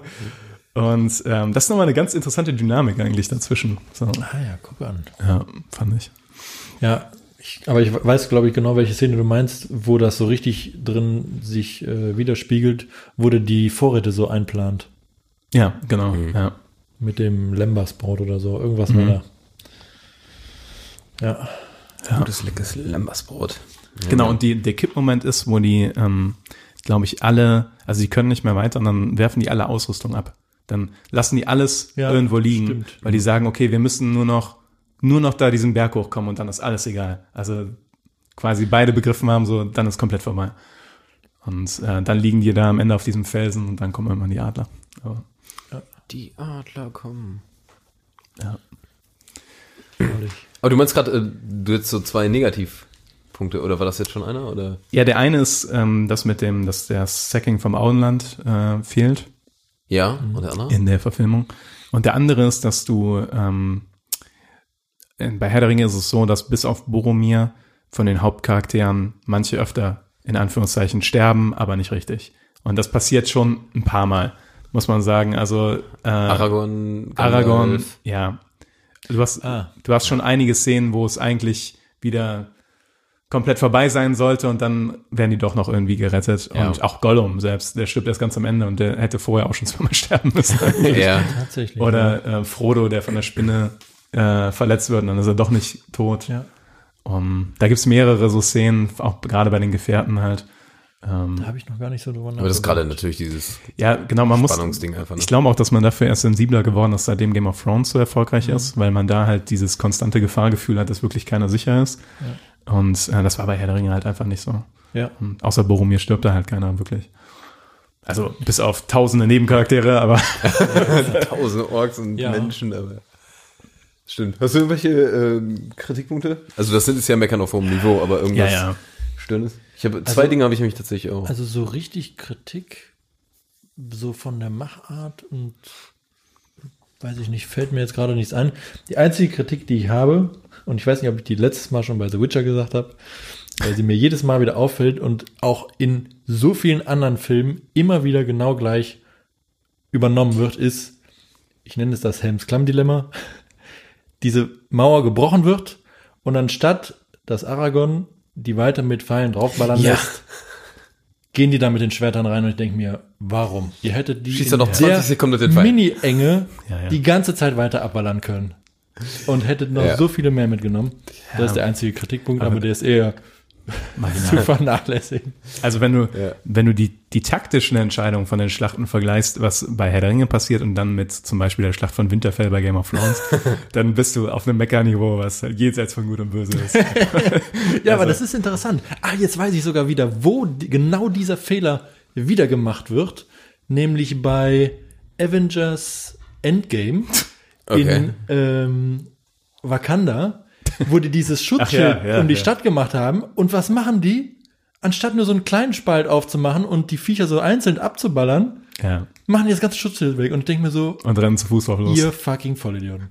Und das ist genau der gleiche Fehler. Und ich bin mir nicht sicher, ob es noch nicht noch einen Film gab, wo mir das aufgefallen ist. Ich glaube, es gibt oft so Szenen, wo du einfach denkst, ballert doch erstmal noch ein bisschen und dann, ja. Ja, aber ich muss sagen, auch jetzt, wo ich nochmal die Schlacht von Gondor gesehen habe, dafür, dass die war 2003 kam der Film raus. Ja. Und die Schlacht sieht immer noch fantastisch aus. Ja. Also es ist immer noch die beste Schlacht, die ich je in der Filmgeschichte gesehen habe. Zum einen, weil sie zwei Stunden dauert, also weil sie ewig lang ist, weil es drei oder vier Twists gibt. Da kommen die Reiter von Rohan, aber dann kommen die Olifanten, aber dann kommt die Die Geisterarmee. So, das ist so, davon, von diesen Twists gibt's halt drei oder vier und dann vorher noch das Ganze mit Osgiliath und so weiter.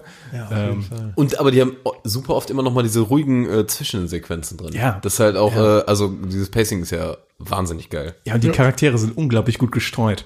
Also du hast in, im, im, im Heer von Rohan hast du zwei Charaktere, die wichtig sind. Dann in der Stadt hast du mehrere Charaktere, die wichtig sind. Bei den Orks hast du jetzt den einen Heerführer, sonst ist Ja. das halt die Masse, die abgeschlachtet wird. Ja, ja. Und dann hast du noch Aragorn und Legolas, die von der anderen Seite kommen mit dem Geistermeer. Das ist perfekt arrangiert einfach, wie es da zusammenkommt. Vielleicht noch Fall. maximal den Hexenkönig von Angmar und die Ringgeister. Ja, stimmt. Aber ansonsten. Aber das mit den Geistern, das fand, das hat mich früher immer gestört, dass die die nicht einfach noch mit nach Mordor Ja, genommen haben. stimmt. Das hätte man mit ein bisschen Überredungskunst ja vielleicht geschafft. Das ist auch ein bisschen. die waren ja schon Ja. sick as fuck. Ich meine, Ja, generell muss man sagen, auch was der Aragorn den Leuten erzählt haben muss, also seinem Heer, nachdem die ihr Minas Tirith verteidigt haben gegen diese Übermacht von Orks, dass sie da mit ihren 200 Mann nach Mordor ziehen, um, diese, um diese Schlacht am, am, am Tor da zu schlagen. Weil, sag mal so, wenn Frodo da nicht den Ring gedroppt hätte, dann wäre das aber ziemlich scheiße ausgegangen. Das sah nicht so rosig aus. ja, genau. Und- Aber es wäre so und so nicht rosig gewesen. Hätte das nicht geklappt. ja, das ist Von richtig. daher. ja, Das ist richtig, ja. Nee, ich habe noch ein allgemein, äh, das ist aber auch wirklich ein Meckern auf hohem Niveau und äh, das ist auch nicht schlimm bei dem Film. Aber insgesamt ist es schon relativ bei Herr der Ringe ein relativ einfaches Schwarz-Weiß-Denken. Also du hast wirklich einfach Orks böse, Sauron, Saruman mehr oder weniger. Und dann hast du die Guten und ähm, du hast jetzt wirklich wenig, wenig innere Konflikte und irgendwie so. Genau. Äh, also ist Boromir der einzige Gegenpunkt. Oder Genau, es gibt immer mal so ein Tüpfelchen, Oder, aber das war's auch ähm, irgendwie. Saruman. Genau, der wechselt dann auf die Seite, ja. Aber es gibt keinen Ork Oder zum Beispiel, Theoden der gut auch. wird oder sowas. quasi. Also, Ja. Oder so eine Gruppe von Goblins, die auch irgendwie gut ist oder sowas, ja, verstehe ich. Genau, oder die irgendwie ihre Ziele verfolgen, aber aus ihrer eigenen guten Motivation bei den Orks ja eigentlich. ich meine, es gibt noch Menschen, die auf der anderen Seite kämpfen, bei den Orks. Aber das, ist Ja. so, aber das sind die, die sehen sehr, äh, Orkig aus auch, ne? ja, was ich ein bisschen makaber auch finde, die sehen halt sehr äh, asiatisch aus. Also so, so, so, weißt du, sehr, öst, sehr östlich, ja. Welche meinst du denn? Die von da bei Rohan, die Saruman rekrutiert? Na, na, ja, genau, die am Ende kämpfen, die mit den die Olifanten kommen und so Ja. weiter. Ach so, die Nee, die sehen doch eher so ein bisschen arabisch aus. ja, Ja, arabisch Har- ist das, Ja, genau. und es gibt auch irgendwann gibt's eine Szene, wo, ähm, wo Aragorn schreibt, äh, kämpft ihr Menschen des Westens.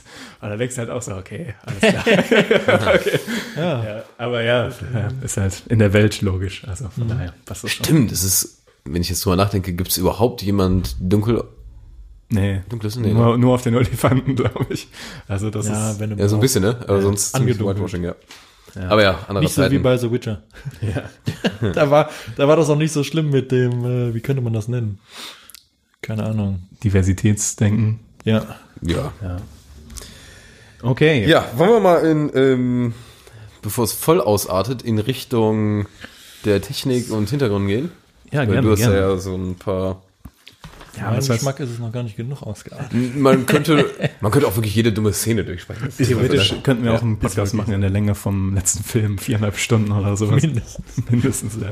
Oder wir gucken den Film parallel dazu und machen die ganze Zeit währenddessen Podcast. Ja, Ja, das hatten wir schon überlegt, Also, ja. Haben wir in, der letzten, in der letzten Folge überlegt. Ah, ja. Und dann dachten wir, ist vielleicht nicht so cool. Und lustigerweise, äh, war ein lustiger Zufall, ähm, vor zwei Tagen, ich habe ja erzählt, dass Rocket Beans das machen. Und vor zwei Tagen äh, haben die so eine Kooperation zwischen sich und Netflix angekündigt, dass sie das professionell zusammen machen jetzt. Das, also Echt? Bei Netflix läuft ein Film und Rocket Beans kom kommentiert das halt, dass du das dann mit denen zusammen gucken kannst. Ja, Die starten auch durch. ja die machen so gut.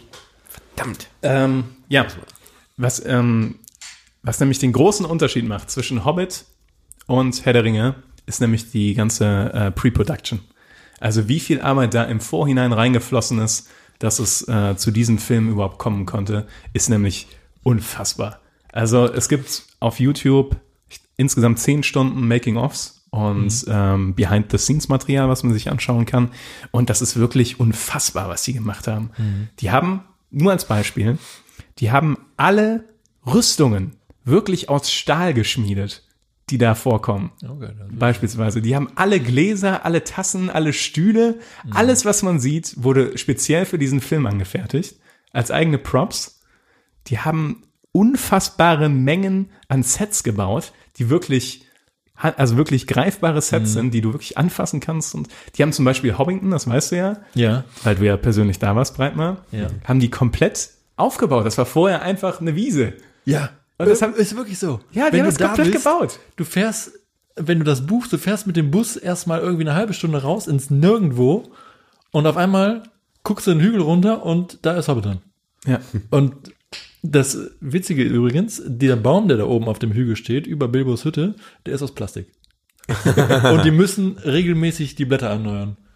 Und ansonsten sind da so viele Leute engagiert, die das alles in Ordnung halten und wirklich diese Gärten pflegen und so alles. Ja. Und es gibt auch wirklich diesen grünen Drachen und man kann da auch äh, Getränke kaufen und Bier und so.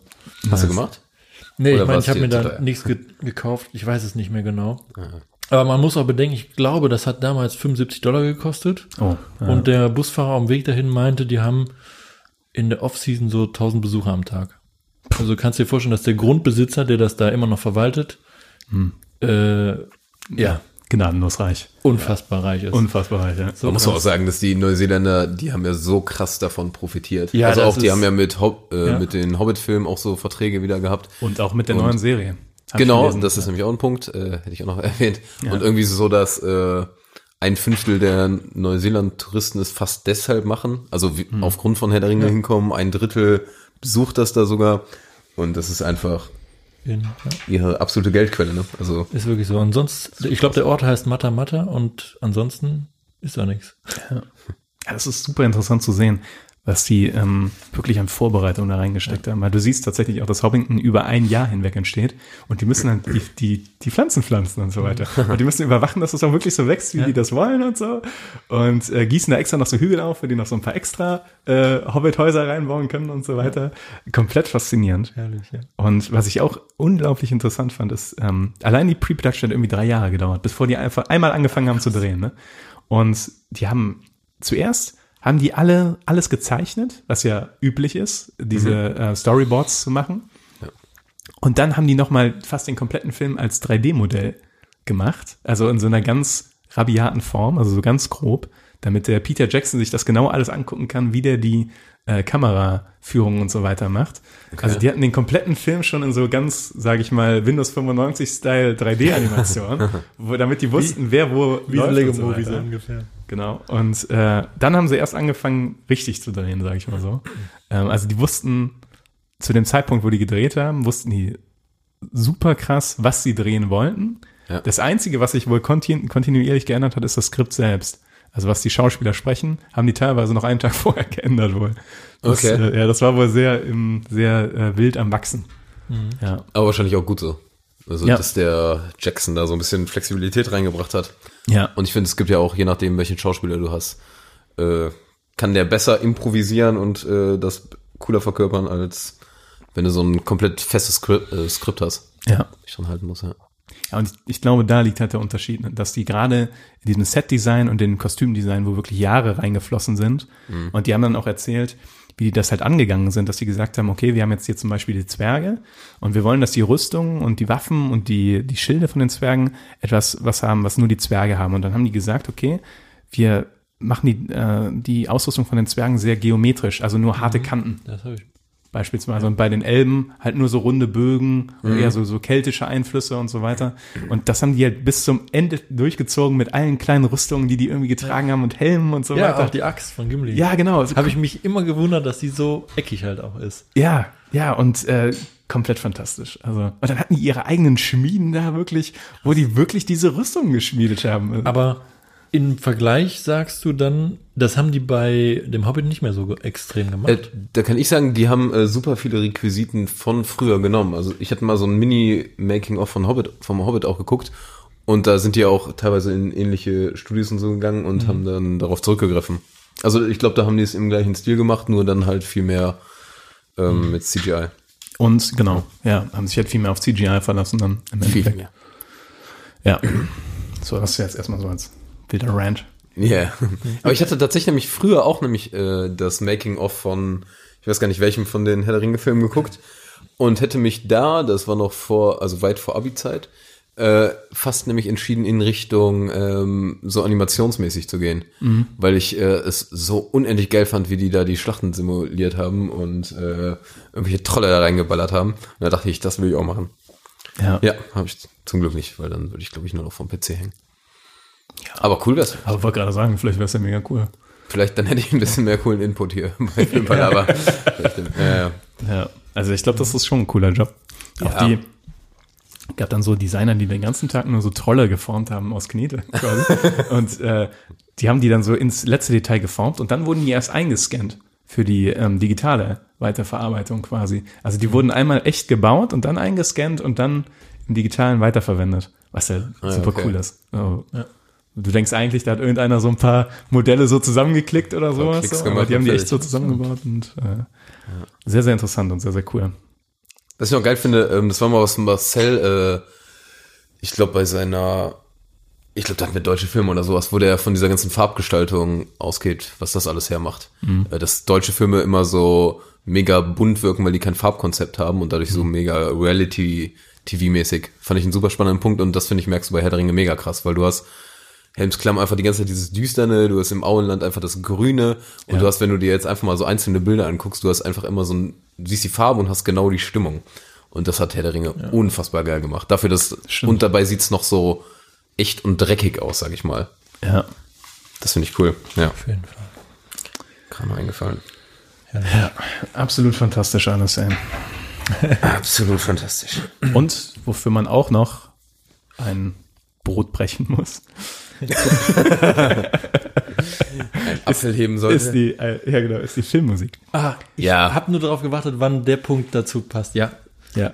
Dann, äh, ich wollte nur als allgemeine Info von Howard Short, äh, Howard Shaw gemacht.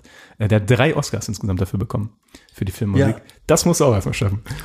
Aber ähm, Allgemein die Oscars, die die bekommen haben. Wir hatten das heute Mittag. Genau. Hab, Ja. Ich habe nämlich noch nachgeguckt, wie viele Oscars die allgemein bekommen haben und so. Und der hat für Teil 1 und Teil 3 hat der für die beste Filmmusik. Und wo war der dritte dann das Der- beste Lied am Genau, Ende? ja, genau, für Into the West. Ja, ja. Into the West. Alter Schwede. Aber das ist auch die beste Filmmusik aller Zeiten. Ist wirklich so. Ich kenne keine Musik davor oder die es davor gab, die so episch war, wie das, was der da geschaffen hat. Ich habe auch zugegebenermaßen sogar alle drei CDs noch damals äh, geschenkt bekommen, weil ich das so geil fand. Ja. Ich habe es eben noch mal mir reingezogen auf Spotify und Ich kann als, ist jetzt wieder in mein Lieblings. ja, ich kann als Empfehlung geben, ähm, wenn hier die Lautstellen, äh, die Lautstellen, die Baustellen super laut sind, die Lautstellen, Die Lautstellen. dann äh, höre ich manchmal zum Einpennen ähm, so Ambience-Videos bei YouTube. Und da gibt's welche mit äh, Lothlorien und äh, Rivendale, also äh, Bruchtal. Und äh, da sind die so ganz sanft eingearbeitet, diese Melodie, das funktioniert. Like a charm, ey. Wirklich. Das ist komplett fantastisch. Aber es ist auch geil, wenn du einfach die Filmmusik hörst und du bist gedanklich, hast du den Film wieder so halb vor Augen. Ja. Wenn du Ist das schaffst, teilweise, das du ist weißt, der Hammer. wenn du die Musik hörst, schon, also nur weil wir so abgefahren auf äh, Herr der Ringe sind, Ja. äh, an welcher Szene du im Film bist, wenn du die Musik hörst. Ja. Und da auch nämlich ganz extrem der Gänsehautpunkt. Immer dann, wenn es richtig abgeht, ballert die Musik dazu on point. Und zwar bei den Ends eben auch wieder. Ich wusste schon genau, wie es sich anhören wird, wenn das gleich losgeht. Dasselbe Spiel, wenn äh, ja die Rohirrim in ähm, Gondor da einreiten Ja. und äh, das geht so die ganze Zeit weiter. Auch immer dieses Tiefe und diese Trommeln und was es auch immer alles ist bei Mordor oder Isengard. So unfassbar Und dann die geil. Elbenmelodien da einfach. Ja. Wo die auch in dann Lothringen sind und alles. Immer, wenn Hobbit im Bild sein muss, Ja, die auch dann. kommt so eine kleine Flöte rein und dann ja, es ist so stark. Ja, das ist Ich habe so. ich hab schon, ich habe mir schon in meinem Kopf immer überlegt, ich will Into the West auf meiner Beerdigung spielen lassen. Können wir Oder. It, oder May It Be. Ich bin mir nicht sicher. Ich finde beide so endgeil. Ja, das sind, ist wirklich fantastisch gemacht. Und auch so, ich finde gerade im ersten Teil die Szene, wo die zum ersten Mal auf diesen Bergkamm hochsteigen und zum ersten Mal dieses Bing, Bing, Bing, Bing, Bing. Und du denkst, Alter, du denkst, yes, Leute. das ist, Das ist so, so fantastisch, wo Gandalf da über diesen Stein steigt und dann kommen sie alle nach und nach da, die ganzen Mit Gefährten. Stock auch noch so. Ja, genau, Ja, genau. schön Und dann kommt dieser ja. Wide Shot, wo die Kamera so von der Seite filmt, wie die da in den Kamm laufen. Und dann kommt. Ja, diese ganzen Wanderbilder, die du hast, das ist ja einfach und ich bin so direkt geil. so, was ist das denn? Das ist eine Wolke, ah, ja, ja. die sich ganz schön schnell gegen den Wind bewegt. Speer, du dein. ja, ja. Versch- Wie ist das denn passiert? äh, der, der Stuhl hat an der Seite so einen Hebel. Aber Ei, ei, ei. bestimmt gegen das Sofa. Ja, denke ich auch. Musst du entweder ziehen oder äh, der Breitmann ist hier gerade vom Stuhl gekippt hat, in meine Lampe rein. Oh. Und nochmal. Lernfaktor gegeben. Aber ich weiß nicht, wie ich das festmache. Äh, ja, ich muss gerade überlegen, vielleicht musst du den auch umlegen. Also so eine Kombination aus ziehen, umlegen und drücken oder sowas. Und du setzt dich einfach minimal anders hin. ja, dann musst dich ein bisschen kurz nach vorne, nach vorne verlagern. Okay. Ja. Während Breitmann versucht, den Stuhl zu reparieren. Machen wir einfach weiter. Machen wir einfach weiter, ja. Obwohl ich jetzt, ähm, man könnte noch viel, aber ich sag mal, die wichtigen Punkte hab, ich weiß nicht, was du noch alles auf deiner Liste hast. Nee, tatsächlich, ähm, so die zentralen Sachen habe ich äh, ganz grob abgehakt. Ähm, ich schaue mal kurz noch, ob es da noch was wirklich Wichtiges gab, über das ich äh, sprechen Also man könnte jetzt wollte. jede kleine Szene einfach nochmal reinwerfen und sagen, Genau. geil, aber Genau, Ja. ja. ähm, irgendwann wird es auch, Hast du glaube ich, geschafft, too much. Hat die geklappt, ja. So Sonst könnten wir noch kurz äh, die Serie minimal, ja, stimmt. Das minimale Serienupdate geben. Genau. Ach so, ähm, ja, ich hätte vielleicht noch was, weil ich das nicht ganz uninteressant finde, das nochmal zu erwähnen. äh, wie viele Oscars die tatsächlich abgeräumt haben Ach, da und nominiert dran. waren. Weil das hatten wir, also insgesamt hatten die alle drei Teile zusammen 30 Oscar-Nominierungen. Der erste hat vier Oscars bekommen, der zweite zwei und der dritte Teil hat elf Oscars bekommen. Genau. Und ich weiß jetzt nicht mehr wofür alles, also es war oft, meine ich, sowas wie beste Kamera und Regie und Film und sowas dabei. Und ja, beim dritten, ja, da war gefühlt fast alles dabei. Ja. Ja.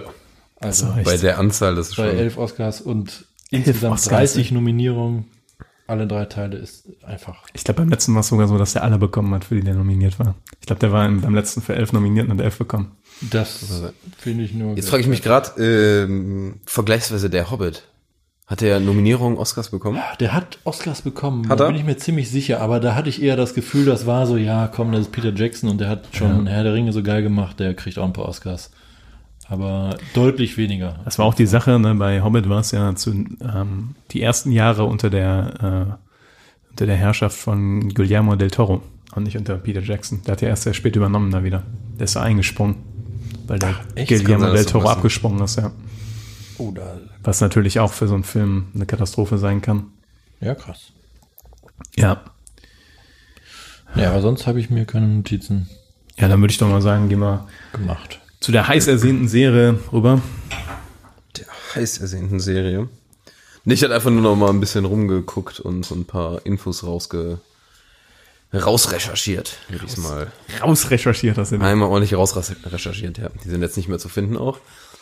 Äh, genau, ist eine, wird eine Amazon-Serie, soll über fünf Staffeln gehen und hat äh, Amazon insgesamt, also wird grob geschätzt so eine Milliarden gekostet. 250 Mille dafür für die Rechnung, äh, für die, das ist Wie- ein ordentliches Stück Papier. Milliarden? Eine Milliarde. Eine Milliarde und 250 Millionen für die Rechte an der Serie.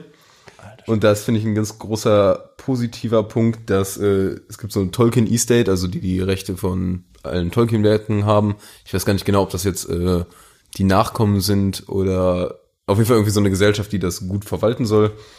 Und äh, die haben auf jeden Fall immer noch so Vetorecht. Also das heißt, die können nicht jeden Scheiß mit dieser Serie machen. Was ich sehr positiv finde, Das klingt sehr positiv. weil man kann immer viel versauen. Ja, zum Vergleich, jeder der Herr der Ringe-Filme hat ein Budget von ungefähr 300 Millionen. Hatten die? Ja, Kann tatsächlich. schon gut ja. sein, ja. Ach, ich meinte auch eben auf Wikipedia nämlich gesehen zu haben, dass sie so alle im Schnitt 90 Millionen nur hatten. Nee. Echt? Ich meine schon. Alle Wa- Warte mal, vielleicht, äh, vielleicht war es Alles insgesamt zusammen, 300 Millionen? Genau, alle zusammen. Da machen wir mal direkt mal 300 den, den Gegencheck. ich meine, es war irgendwie Scheiße, du hast recht, glaube ich. Immer Jetzt, so- wo du es sagst, ungefähr 93, 94 und mal, 89 gut, Millionen oder so. Sonst hätte ich hier wieder Schwachsinn erzählt. Und eingespielt haben die alle so im Schnitt fast eine Milliarde. Mhm. Wo, wobei der letzte natürlich dann dementsprechend am meisten. Was Ähm, ich auch beachtlich finde unter den Aspekten, was du gerade gesagt hast, dass das jetzt eine Milliarde zur Verfügung hat. Und Ja, Amazon die, hat's, ne? Und die gerade nur, in Anführungszeichen, nur 300 Millionen gebraucht haben, um das zu Du hast recht. Ich habe Ja. gerade nochmal nachgeguckt, du hast recht. Und Kostet- das so krass gut war und ich mir Ja. denke, man, wie viel mehr Scheiße manche mit mehr gemacht haben. ja. Was du brauchst, ist Geld und Zeit. Ja. Und dann, um sowas richtig gut aufzubauen. Und Liebe. Und Liebe.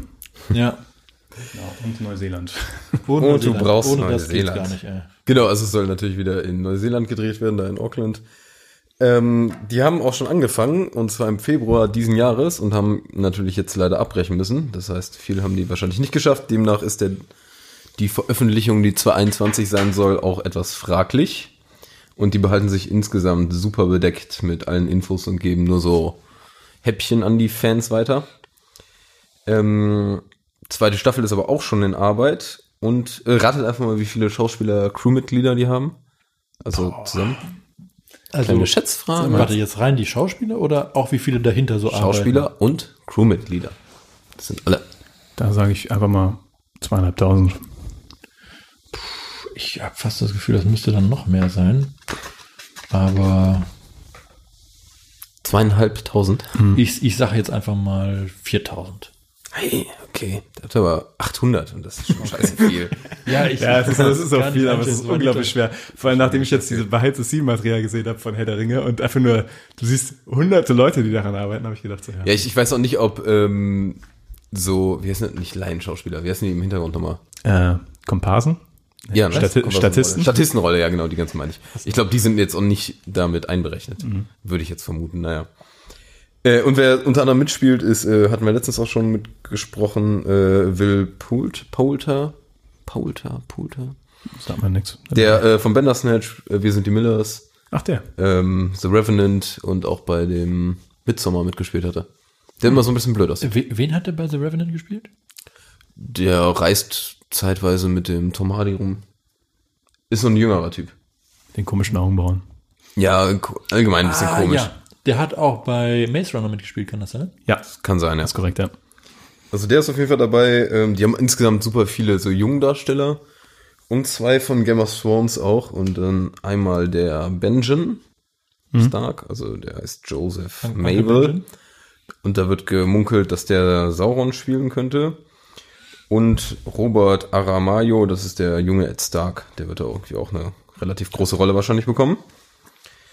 Und äh, dann habe ich jetzt noch ganz kurz, worum es gehen wird. Aber es gibt kein, keine Leute vom alten Cast? Ähm, es ist Ian gut. McKellen? Ja, die behalten das ja alles bedeckt Okay. und wollen das nicht, aber ich denke mal, dass es nach und nach rauskommt. Also es soll im zweiten Zeitalter spielen, deshalb fallen ganz viele aus der Herr der Ringe-Reihe Ah, ja. raus. Ja gut, dann hat sich das Ähm, minimal zu den Zeitaltern. Es gibt so diese erste, das geht 5000 Jahre um Melkor oder Morgos. Das ist so der oberböse Typ, für den dem Sauron nachher auch dient. Dann geht da irgendwann alles Mögliche unter. Dann ist das zweite Zeitalter dreieinhalbtausend Jahre. Da geht's äh, wie Sauron die Ringe macht und die Elben und Zwerge verrät. Und dann endet das mit der Schlacht da in Mordor, die man auch ganz am Anfang vom ersten Teil, glaube ich, sieht, wo Isildur den Ring abkappt. Dann kommt das dritte Zeitalter, das 3000 Jahre geht. Und diese letzten 100 Jahre hat man in, der Herr der, in den Herr der Ringe-Filmen ungefähr und in den Hobbit-Filmen. Und dann kommt das vierte Zeitalter. Ich glaube, da passiert nichts mehr Spannendes. Und es geht auf jeden Fall ums zweite Zeitalter. Also da, Okay, wo krass. Sauron die Ringe der Macht schmiedet, die, den Aufstieg von dem, wieder die Menschen verrät, die ersten Kriege. Okay. Und es gibt dieses Königreich Numenor, was dann super viel spielt. Und irgendwo in diesem Part wird es. Da geht's ja dann doch nochmal richtig ab. Da wird es drum gehen. Das ist faszinierend, dass sie, ähm, also, also dass sich Mittelerde wahrscheinlich null verändert in dieser Zeit. Also, dass da 10.000 Jahre vergehen insgesamt. Wahrscheinlich sieht die Welt dann noch sehr ähnlich aus zu der gleichen wie jetzt. Und dann vergleichst du das mit vom Mittelalter bei uns bis heute. Da haben wir in Also 500 Jahren in 1000 Jahren hat sich sehr viel verändert. 1000 Jahren. Unsere Welt, ja. In 100 Jahren hat sich schon krank viel verändert. Ja, ja. Ja. Stimmt, ja. Eigentlich schon im letzten Jahr. wenn ich Stimmt. Ja, das äh, nur als mini schneller Input für den ganzen Stuff, der da kommt. Ich habe auf jeden Fall eigentlich Bock auf die Serie und habe eigentlich die Hoffnung, dass die durch diese durch dieses Tolkien Tolkien Estate, wo die das Vetorecht haben und da mit dran arbeiten, keine Scheiße damit verzapfen. Habe ich große Hoffnung. Und bei so viel Geld denke ich mir, da kann man auch viel richtig machen. Da kann man viel richtig machen. Hoffe einfach, dass die nicht einfach nur auf fette Action ballern wie die letzte Game of Thrones Staffel. Ich wollte gerade sagen, das ist immer so ja. Es wird alles aufs die Writing Furcht, die man ankommen. hat. Dann, Das wird alles sehr viel aufs Writing und auch auf die Showrunner. ja. Wir können gespannt sein. Ja. Sollen wir das dann abrappen hier? Die große Herr der Ringe-Folge? Ich könnte noch Ja, zwei Stunden weitermachen, glaube ich, mit Filmszenen, aber ich denke, wir Ja. haben die wichtigsten Sachen. Glaube ich auch. So, guten Abriss gemacht. ich denke auch, ja. Rap, rap, rap.